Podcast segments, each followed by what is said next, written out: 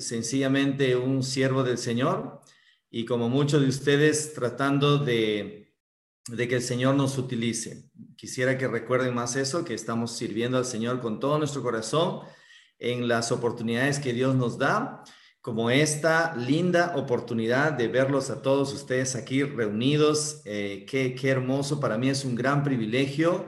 Gracias a Dios por este tiempo con ustedes que el Señor me brinda en su gracia. Y también quiero agradecer a los organizadores y a ustedes que de una manera tan amable pensaron en mí. Eh, yo quisiera ponerme a disposición de ustedes y servirles con todo cariño. Y también invitarles a Perú a que vengan a comer ceviche, a que puedan conocer el lindo país de Perú, un país muy cariñoso, muy amable, muy generoso, un país muy hospitalario. Bueno, pero no estamos para hablar del ceviche, ¿verdad? Aunque da ganas de siempre hablar de la comida peruana, pero está bien, ya será en otra oportunidad. Gracias, Pastor Daniel, por esta oportunidad, por, por esas palabras. Y, y bueno, uh, yo estoy muy contento cuando tengo ocasiones como esta de compartir algo de las misiones y quiero uh, que conozcan un poco a mi familia y también el tema que vamos a tratar esta noche. ¿Ok? ¿Me permiten? Uh, este sería el PowerPoint. Entonces, voy a tratar de compartirlo desde el comienzo. Ok, creo que sería así. Ok. Bueno, eh, el tema que quiero compartir con ustedes en este tema, principal de la iglesia madura cumpliendo su misión, quiero hablarles de algo en que cada iglesia y cada líder de la iglesia tiene que estar involucrado, que es la movilización. Y todos nosotros tenemos que ser movilizadores. Ahora lo vamos a ver. Ah, pero quiero que conozcan a mi familia. Eh, esta foto fue la última vez que nos reunimos los seis, eh, por eso es la única que, que, enseño, aunque ya mis hijos han crecido y yo sigo teniendo menos cabello, pero esta es mi familia, mi esposa Elizabeth, con quien, como dijo el pastor Daniel, tenemos 29 años de casados. Eh, mi hija mayor, que está a la derecha, ella es Laura, que gracias a Dios ella ya se casó con Marcos, ellos están viviendo en Argentina y justamente nos tomamos esta foto antes de la pandemia, porque era una semana antes de que ellos se casen. Y ellos se casaron y no saben que después de dos semanas comenzó la pandemia y ya no hubieron matrimonios presenciales. Así que Laura y Marcos fueron la última pareja de su iglesia que se casaron hasta el día de hoy, que no han vuelto a ver matrimonios presenciales. Pero es una gran bendición tener a nuestra hija casada. Y también está Diego, que es el segundo, Jonathan, que es el tercero, que ya tiene 15 años, que ya está más alto que yo, pero en esta foto todavía estaba más pequeño.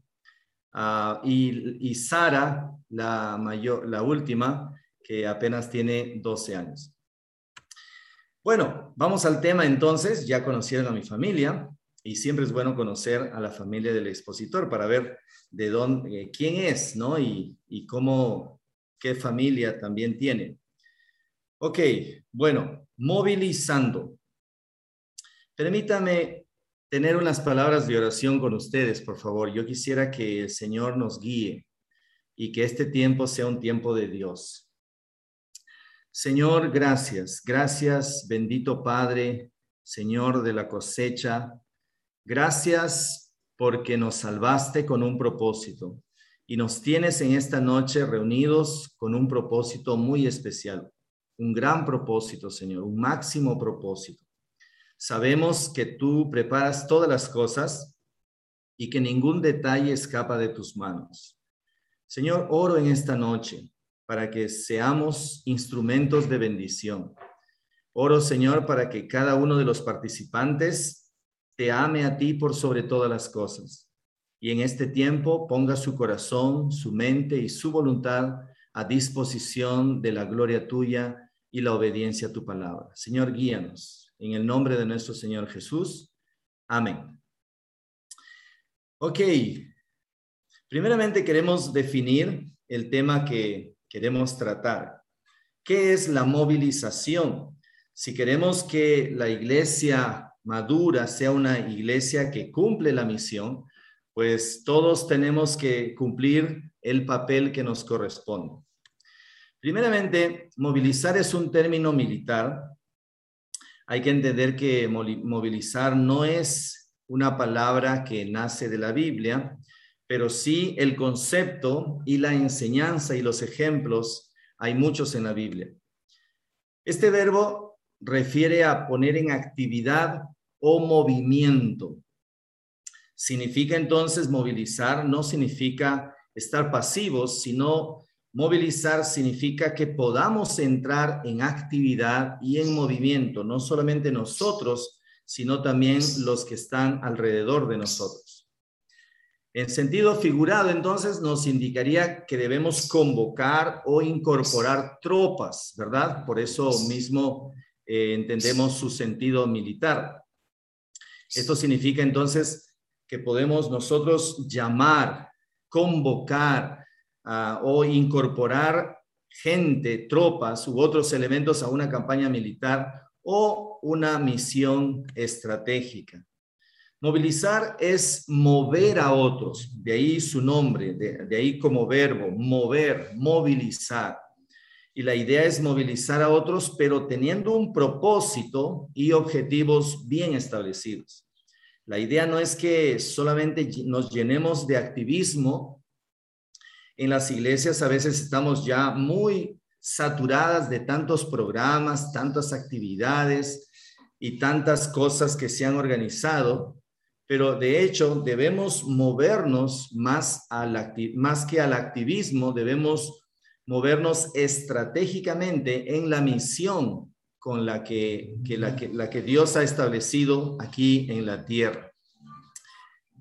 Movilizar también involucra orar por otros, animar, motivar, involucrar, entusiasmar, entusiasmar, impulsar, empujar y lanzar, lanzar. Recuerdo cuando antiguamente, hace unos años, como jóvenes nosotros, subíamos a los buses subíamos a los buses nosotros a compartir el Evangelio, usábamos esta última palabra, esta última, este último verbo que era el verbo lanzar, ¿no? Y decíamos, bueno, yo te lanzo a ti, yo te presento a ti en el bus eh, y yo te lanzo para que tú puedas compartir tu testimonio. Y luego el otro le lanzaba, después de compartir el testimonio, el otro le lanzaba para que pueda ya compartir en cinco minutos el mensaje del Evangelio. Y les digo una cosa, mi esposa fue ganada para Cristo en uno de esos buses, así que fue muy lindo que podamos nosotros eh, como jóvenes salir a las calles a predicar el Evangelio y subir a los buses. Eh, habíamos, éramos dos grupos, ¿no? Agarramos los carros de un lado y del otro de la, de la, carretera. Eh, no tuve el privilegio de, de poder yo estar en ese bus donde estaba mi esposa, pero sí fue esa tarde de un domingo 5 de diciembre del año 1987 que mi esposa fue ganada para Cristo en uno de esos buses. Pero usábamos esa palabra, lanzar, nos reuníamos, entrenábamos y, luego eh, íbamos a los buses y subíamos y entonces decíamos esa palabra, yo te lanzo, yo te lanzo. Y esa es la idea, la idea es eh, movernos la idea es motivarnos, animarnos y lanzarnos para poder nosotros hacer la obra del Señor. El gran movilizador. ¿Quién sería el gran movilizador? Hechos capítulo 8, versículo 1 nos enseña y dice, Saulo consentía en su muerte. En aquel día hubo una gran persecución. Resalten esa palabra, una gran persecución contra la iglesia que estaba en Jerusalén y todos fueron esparcidos por las tierras de Judea y de Samaria, salvo los apóstoles. Hechos 8.1.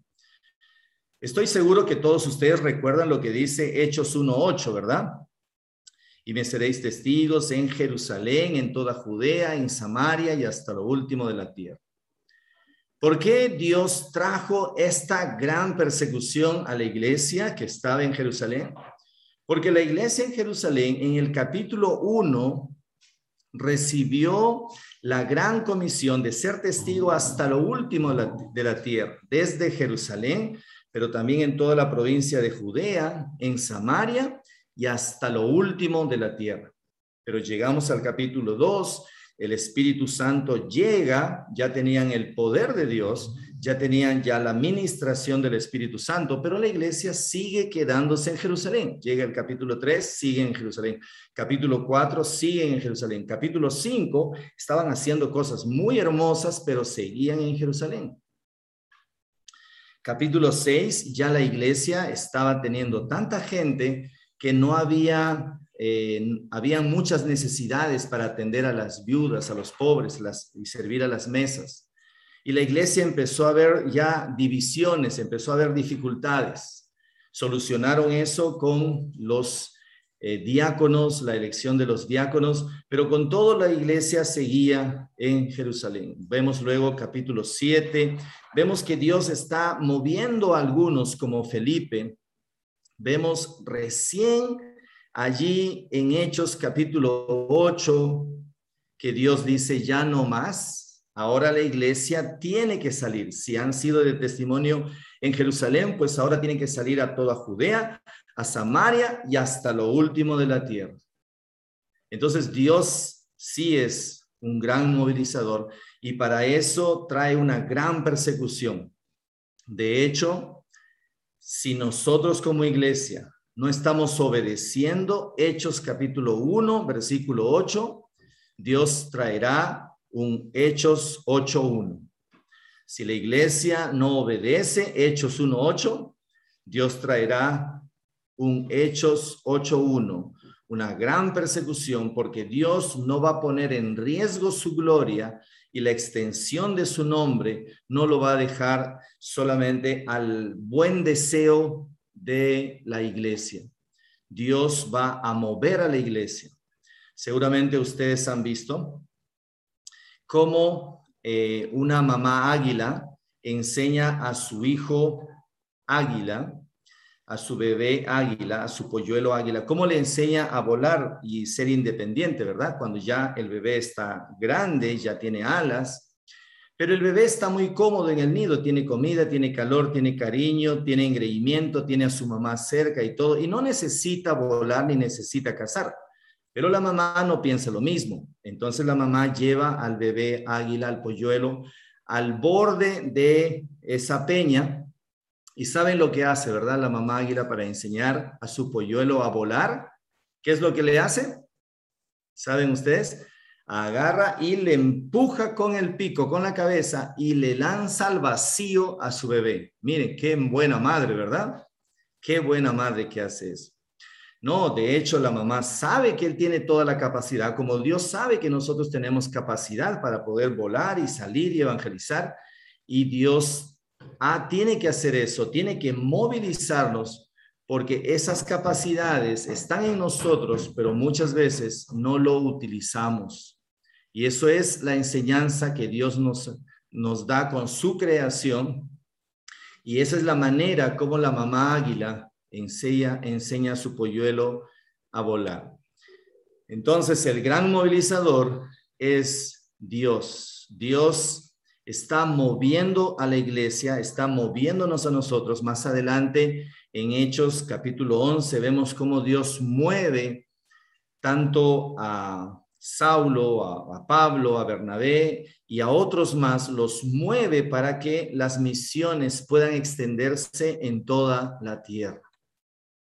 Pero nos preguntamos nosotros, ¿cuál es el objetivo de la movilización? ¿Por qué tenemos que entrar en acción y, animarnos unos a otros y, empujarnos y motivarnos? y movernos unos a otros para la misión de Dios. ¿Cuál es, cuál es el, el, objetivo? Dice Hechos capítulo 8, versículo 4, después de la persecución, pero los que fueron esparcidos iban por todas partes, miren eso, lean bien esa última frase, anunciando el Evangelio. Entonces, el objetivo de la movilización desde el punto de vista de Dios es exactamente eso, predicar el Evangelio, hacer discípulos, no solamente en Jerusalén, sino también en Judea, en Samaria y hasta lo último de la tierra. Ok, entonces, si hablamos del objetivo de la movilización, vamos a hablar de un objetivo inmediato, ¿verdad? ¿Cuál es el, objetivo inmediato? Hacer misiones, o sea, predicar el Evangelio, cumplir con la gran comisión. ¿Y cuál es el objetivo final? Es lograr la misión de Dios. Hay una gran diferencia entre la misión y las misiones. Pero de hecho, la movilización busca lograr estos dos, estas dos cosas importantes. ¿Qué son las misiones? Las misiones son todos los esfuerzos evangelísticos y de plantación de iglesias y hacer discípulos que realiza la iglesia, tanto individualmente los cristianos como la iglesia como equipo. Hacemos para qué? Para lograr la misión de Dios, que es la meta.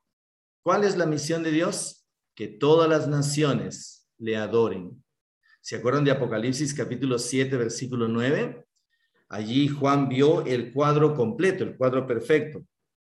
Cuando había gente de todas las naciones, tribus, pueblos, lenguas, que estaban delante del trono y en la presencia del Cordero, vestido de ropas blancas y con palmas en las manos, adorando al único Dios verdadero.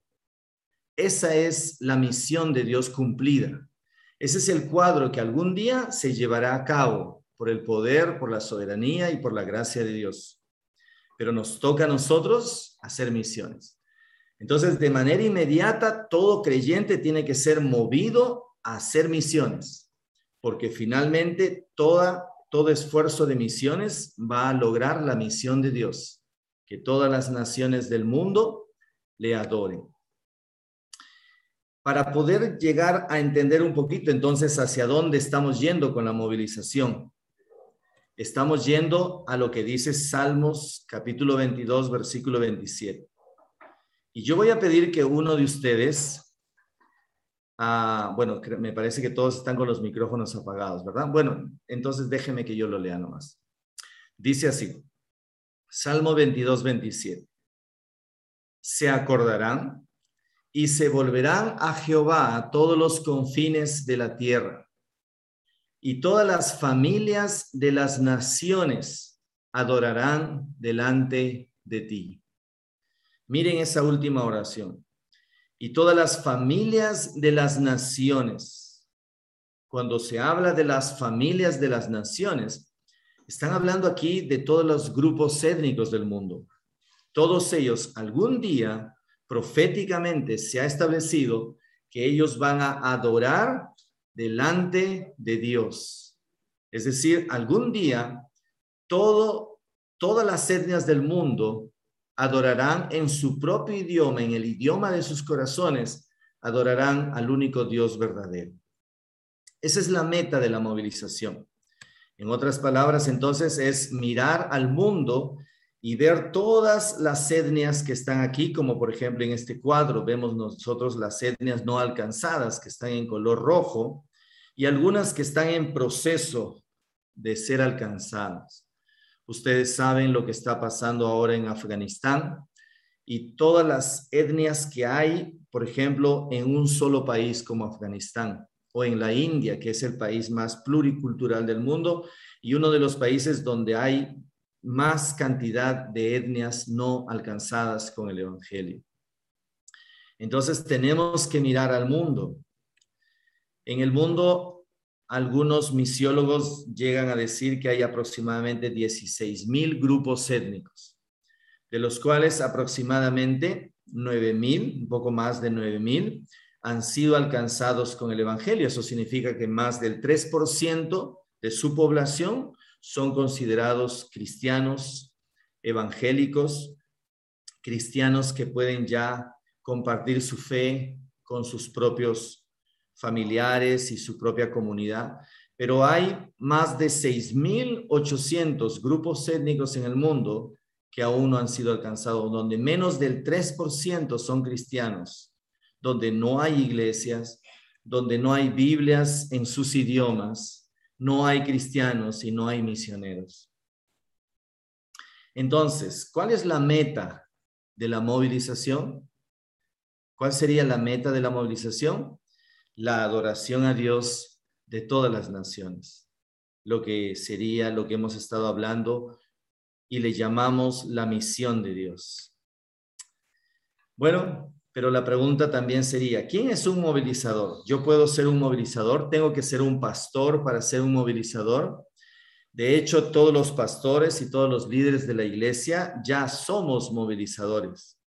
Solamente tenemos que pensar si estamos movilizando estratégicamente, si estamos movilizando hacia la misión de Dios o de repente estamos animando, motivando, empujando a otros, pero de repente a otras cosas que como cristianos y evangélicos hacemos, pero no estamos enfocándonos completamente en lo que Dios está queriendo hacer en esta tierra.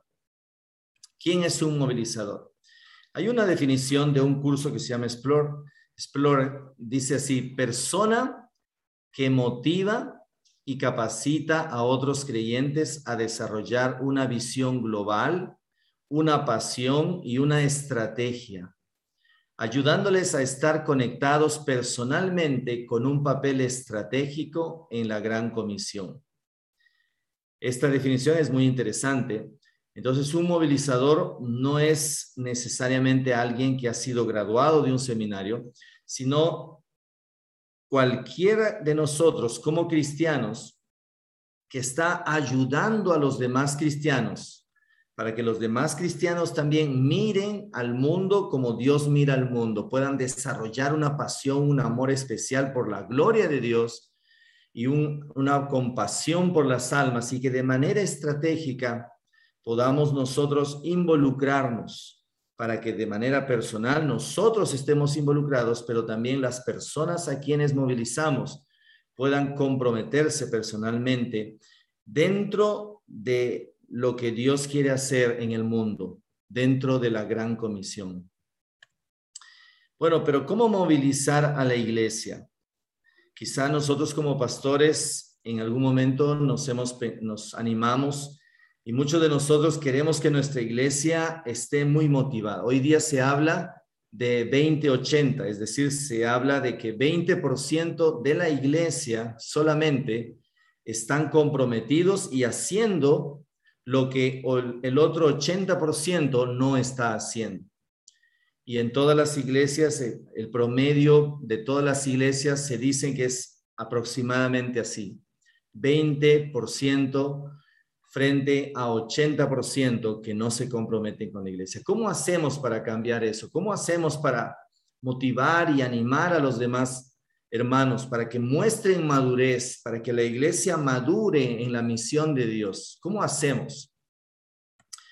Bueno, primeramente hay que orar. Oremos por porque la iglesia sea motivada, pero una de las cosas que nos va a ayudar bastante, que a nosotros como iglesia nos ha ayudado mucho, es a orar por los misioneros y por las misiones.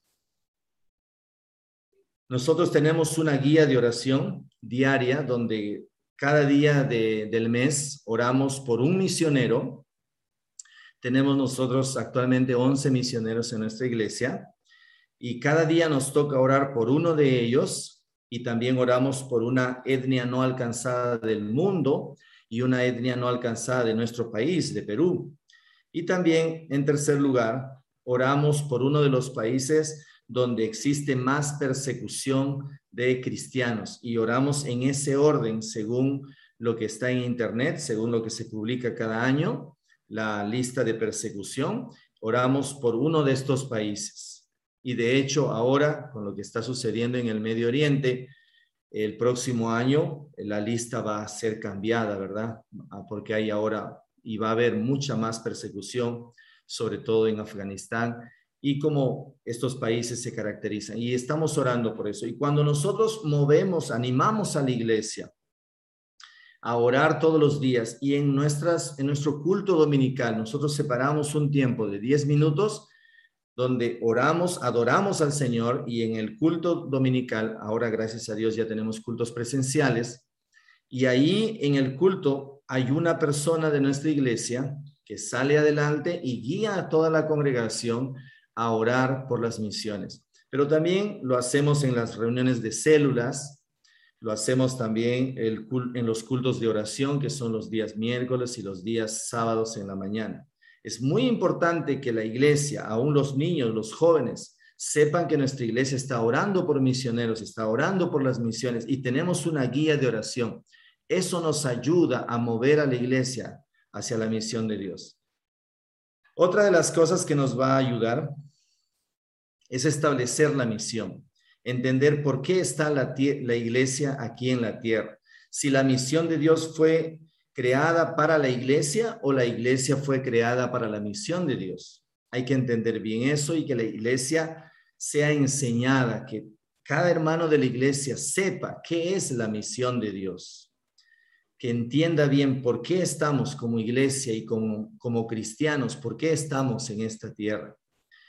Y, para eso, eh, por ejemplo, tenemos que eh, establecer nosotros una declaración de propósito, que es una muy buena idea, es una muy buena herramienta que nuestra iglesia tenga una declaración de propósito. Por ejemplo, la declaración de propósito de nuestra iglesia dice así, la Iglesia Bíblica Bautista del Callao existe para glorificar a Dios, haciendo discípulos que prediquen a Cristo aquí y en todas las naciones del mundo. Eso está colocado a la izquierda de nuestro, del frente de la iglesia. Eh, hay un cuadro, un banner ahí que, que nos ayuda a recordarlo constantemente y animamos a la iglesia para que lo memorice eso, porque eso nos ayuda a establecer bien la misión, por qué estamos en esta tierra. Pero también debemos lanzar visión. El año pasado, en el tiempo de pandemia, desde el mes de mayo, cuando ya empezó la pandemia, en nuestro corazón había el deseo de poder eh, empezar, ya, ya era el tiempo, hemos, habíamos estado orando por meses antes, de empezar ya una nueva iglesia. Y desde el mes de agosto que tuvimos una reunión de miembros el año pasado, eh, del 2020, como iglesia asumimos el desafío de empezar una nueva iglesia en la Sierra de Perú, en la Sierra Central de Perú, específicamente en el pueblo de Chacapampa. Gracias a Dios, esto ha, ha seguido desarrollándose. Hemos estado animando a la iglesia a que podamos ver una congregación que se levante en este pueblo donde no hay ninguna iglesia evangélica. Y Dios ha ha hecho crecer esta visión porque luego hemos adoptado a otro pueblo que se llama Chongo Salto. Y ahora entonces la visión no solamente fue lanzada, sino que creció. Hemos hecho varios viajes el año pasado en tiempo de pandemia, cuando el gobierno ya permitía los viajes, tan pronto comprábamos el pasaje y nosotros viajábamos a estos lugares para orar, para hacer contactos, para visitar a personas allí. Y Dios ha sido muy bueno con eso. Entonces, es importante para que la iglesia sea movilizada, lanzar visión. Cuando la iglesia no sabe hacia dónde estamos yendo, cuando no tenemos nosotros metas, cuando, cuando no tenemos planes de qué es lo que vamos a hacer en los siguientes años, entonces eso no nos ayuda a que los creyentes sean movilizados.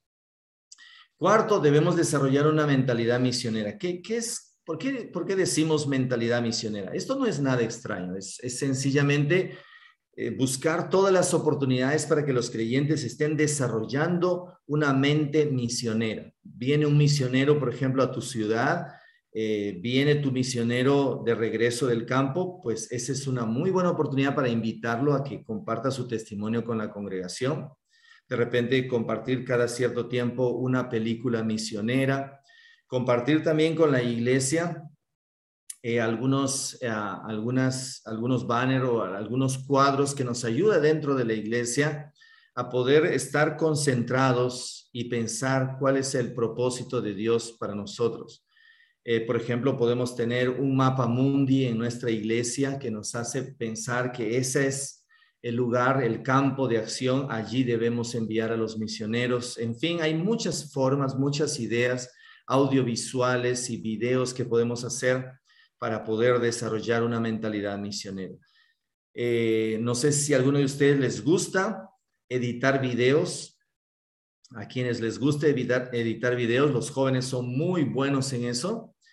Eh, pueden ellos preparar un video que es motivador, de repente un video que nos ayuda a promocionar el campo misionero o nos ayuda a buscar oración por eh, una pareja de misioneros o de repente eh, un viaje misionero que vamos a hacer. En fin, eso nos ayuda a través de ese video a desarrollar esa mentalidad misionera. Y quinta cosa, tenemos que brindarle oportunidades para vivir las misiones. Ahora, el día de hoy regresé de un viaje misionero y esta ha sido una muy buena oportunidad para que hermanos de nuestra iglesia nos acompañen. Exactamente hemos estado visitando esos pueblos que le dije de la sierra, de la sierra de Perú. Y así, ahora en septiembre hay otro viaje misionero de parte de nuestra iglesia. En noviembre estamos regresando con otro grupo en diciembre, la primera semana, tenemos un esfuerzo misionero para tener programas navideños en estos pueblos con los niños. Y esas son diferentes oportunidades para que los hermanos puedan involucrarse y puedan vivir las misiones. Bueno, quiero que podamos ver ahora cuál sería un creyente movilizado. ¿Quién, quién es un creyente movilizado? Bueno, un creyente movilizado se entiende como un creyente que entiende el corazón de Dios para el mundo y vive su vida estratégicamente de tal forma que esté donde esté y haga lo que haga, está trabajando para ver a Dios glorificado en todas las naciones. Quiero repetir esta definición muy importante.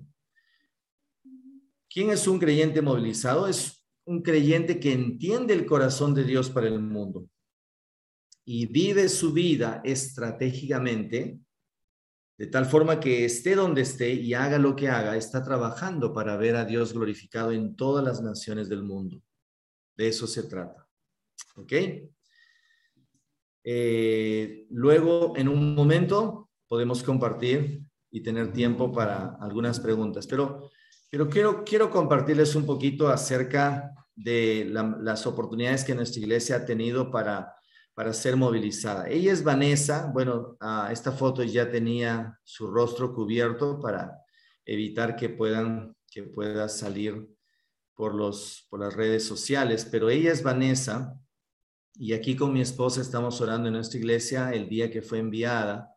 Ella está trabajando en Kurdistán, Irak, y gracias al Señor tiene un bonito ministerio. Hace ocho años movilizamos a nuestra iglesia, animamos a nuestra iglesia para orar por ella y para que pueda ella ser enviada. Fue el desafío más grande porque su, su presupuesto era un presupuesto bastante alto y de hecho nuestra iglesia, nosotros solos no podíamos enviarla a Vanessa.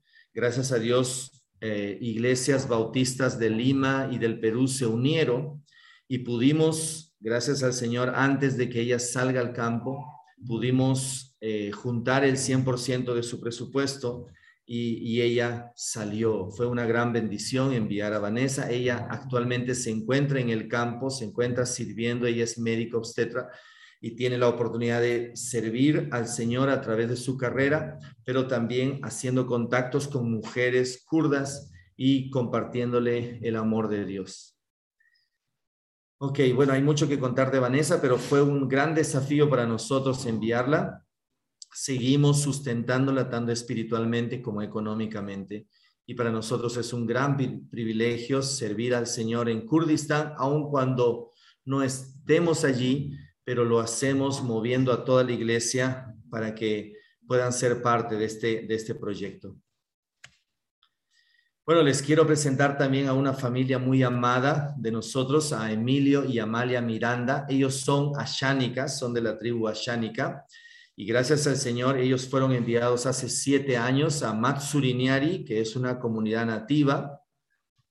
Hace dos semanas, eh, un poquito más, eh, estuvimos allí celebrando el séptimo aniversario de la iglesia Nueva Luz de Matsuriniari. Esta iglesia fueron víctimas de, bueno, la, población de la población de Matsuriniari, la comunidad nativa de Matsuriniari, fueron atacadas por Sendero Luminoso, por este grupo terrorista, en cuatro oportunidades, en cuatro oportunidades, y, y ellos prácticamente destruyeron todo, todo Matsuriniari lamentablemente muchos de ellos, aún incluyendo el pastor, el pastor Emilio, ellos tuvieron que huir de esa comunidad, le estoy hablando del año de 1980, que ellos huyeron de allí, él se escapó porque estaban matando a muchos que no se que no se unían al grupo terrorista, hicieron muchas cosas muy muy tristes allí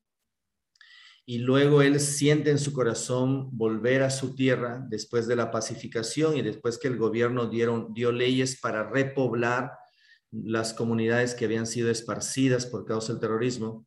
Entonces ahí Emilio siente en su corazón el deseo de regresar a su comunidad ya casado y es así donde nosotros nace la visión de poder empezar una nueva obra allí en Matsuriniari. Por eso el nombre de la iglesia, la iglesia se llama Iglesia eh, Ashánica Nueva Luz de Matsurinari. Acá tenemos algunas fotos que le quiero compartir. Este es el culto de aniversario que tuvimos el día primero de agosto de este año. Y aquí abajo podemos ver a la congregación reunida, a la congregación reunida, que estamos ahí frente a un letrero que estábamos inaugurando ese día.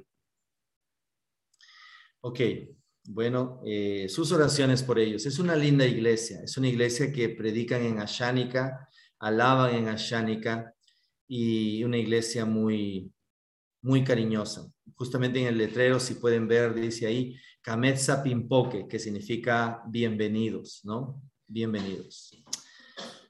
Ok, pero también quiero que esta foto recién se tomó el domingo pasado. Estábamos el domingo pasado enviando a nuestro nuevo misionero, Antonio Mendoza, a los quechuas, a los quechuas de allá, a los quechuas de, de la sierra del Perú. Así que para nosotros ha sido un gran privilegio. Y con él el día lunes viajamos justamente para poder instalarlo. Estuvimos con su mudanza, estuvimos llevando sus cosas hasta uno de los pueblos donde él va a vivir. Estuvimos haciendo todas las conexiones para establecer la iglesia allí, tanto en Chacapampa como en Chongo Salto.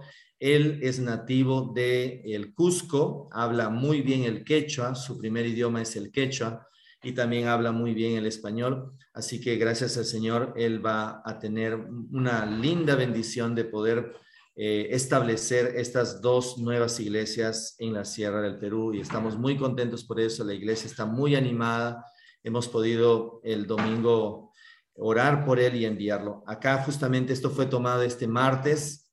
Este martes estuvimos teniendo ah, una primera reunión que quizás va a quedar para la historia con algunos primeros discípulos de Chacapampa y algunos miembros de nuestro equipo que estuvimos ahí, pero ahí el pastor Antonio está predicando a los poquitos, solamente habían cerca de seis personas que son los primeros discípulos de Chacapampa. Y la otra foto aquí abajo ha sido tomada en un pueblo que se llama Chongo Salto. Eh, no hay ningún cristiano allá. Eh, hay, este pueblo sí no tiene ninguna iglesia evangélica. La iglesia católica por tiempo de pandemia también está cerrada. Y allí subimos al segundo piso de la municipalidad y nos tomamos esta foto del equipo que hemos estado viajando allá y que vamos, que estamos uh, siendo parte de este, de este proyecto, ¿no? Eh, esto fue tomado exactamente ayer, así que recién hoy día pude pegar esta foto al PowerPoint que, que con mucho gusto lo hice. Me dio tanta alegría poner esta foto que, se fue, que fue tomada el día de ayer.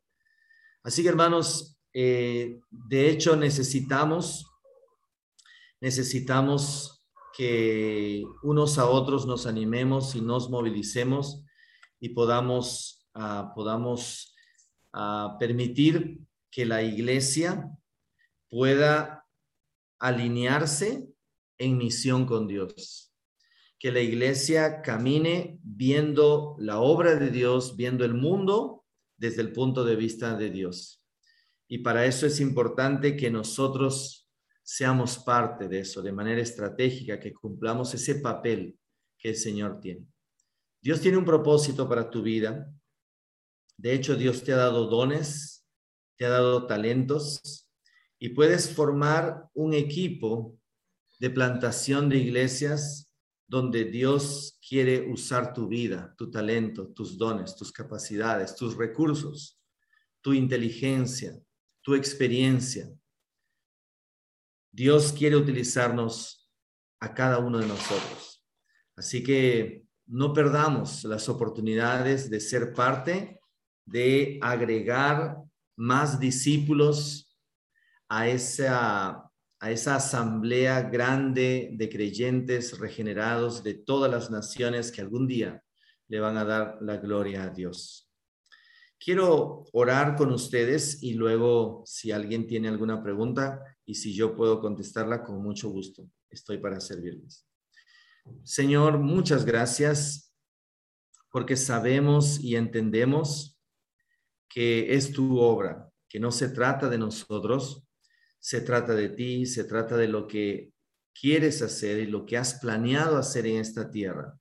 Sabemos, Señor, que tú eres soberano y que por tu gracia nos permite ser parte. Y ya es un gran privilegio ser parte, Señor, de lo que estás haciendo. Ahora, Señor, te suplicamos que muevas nuestra mente y muevas nuestros corazones y nos hagas entender que no se trata de nosotros, si no se trata de ti, se trata de extender tu gloria. Ayúdanos, Señor, a animarnos unos a otros. Ayúdanos a movilizarnos. La iglesia tiene que madurar. La iglesia tiene que crecer. La iglesia en Colombia tiene que avanzar. Hay planes, hay metas, Señor. Eh, tienen grandes desafíos y necesitamos, Señor, de grandes decisiones. Necesitamos concentrarnos en ti, y entender, Señor, que se trata de tu honra y de tu gloria. Se trata de extender tu nombre en todas las naciones del mundo. Señor, gracias por esta oportunidad. Gracias por este privilegio que me das. Y Señor, ruego por cada hermano y hermana, por cada hijo, por cada hija tuya, Señor, que está escuchando este mensaje, esta enseñanza que tú puedas hacer tu obra especial en sus corazones, que tú puedas mover su mente y mover su corazón y mover su voluntad, Te lo ruego